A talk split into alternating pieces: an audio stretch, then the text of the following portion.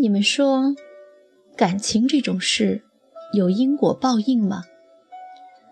我的老板姐姐相信，她是一个感情丰富、感情史也丰富的感性女人。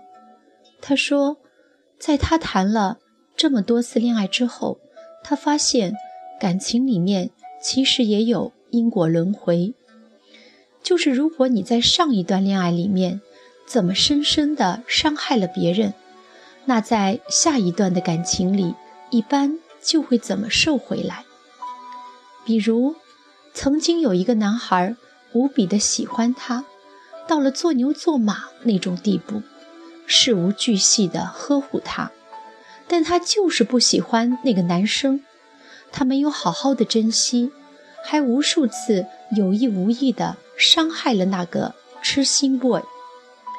结果，在下一段的恋爱里，那个男生做过的事，他全部自己做了一遍，如此循环。我说我的感情史还没有丰富到能循环，然后总结出这样的规律，可我表示怀疑。为了让我信服，他又讲了他两个朋友的故事。他的一个男性朋友在恋爱时。劈腿当时女朋友的好闺蜜，把女朋友虐得够呛，然后和女朋友分手，和闺蜜在一起了。按理说，劈腿了就是真爱了吧？结果两个人在一起没多久就分手了。大家问分手的原因，怎么也问不出。后来可能问了有八百遍吧。她说，分手是因为闺蜜出轨。给他戴了绿帽子，和他好哥们搞到一起了。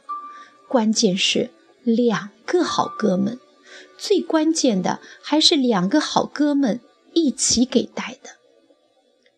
你们懂吧？我们这纯洁的小心灵和小耳朵们。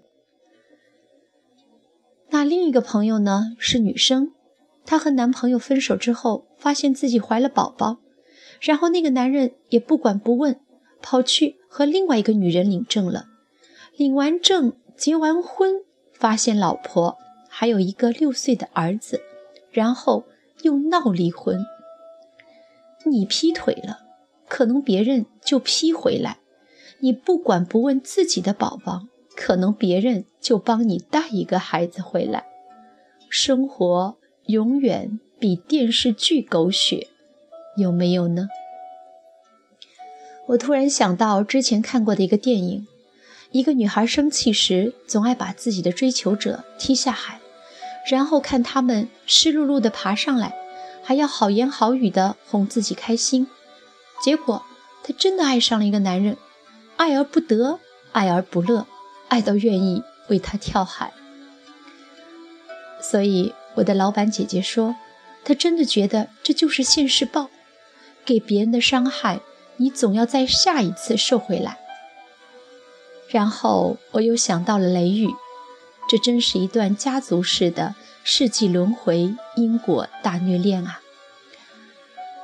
不过我不知道感情里到底有没有这种因果轮回，可能是上一次恋爱谈得不开心，找了一个你爱多过爱你的人，觉得太累，下一次。就会想爱一个爱你更多一点的人。可能上一次受了伤害，这一次就会想着付出不要那么死心塌地，依赖别人多一点。但是，就算真的没有因果，在一段感情里，与人为善总是好的。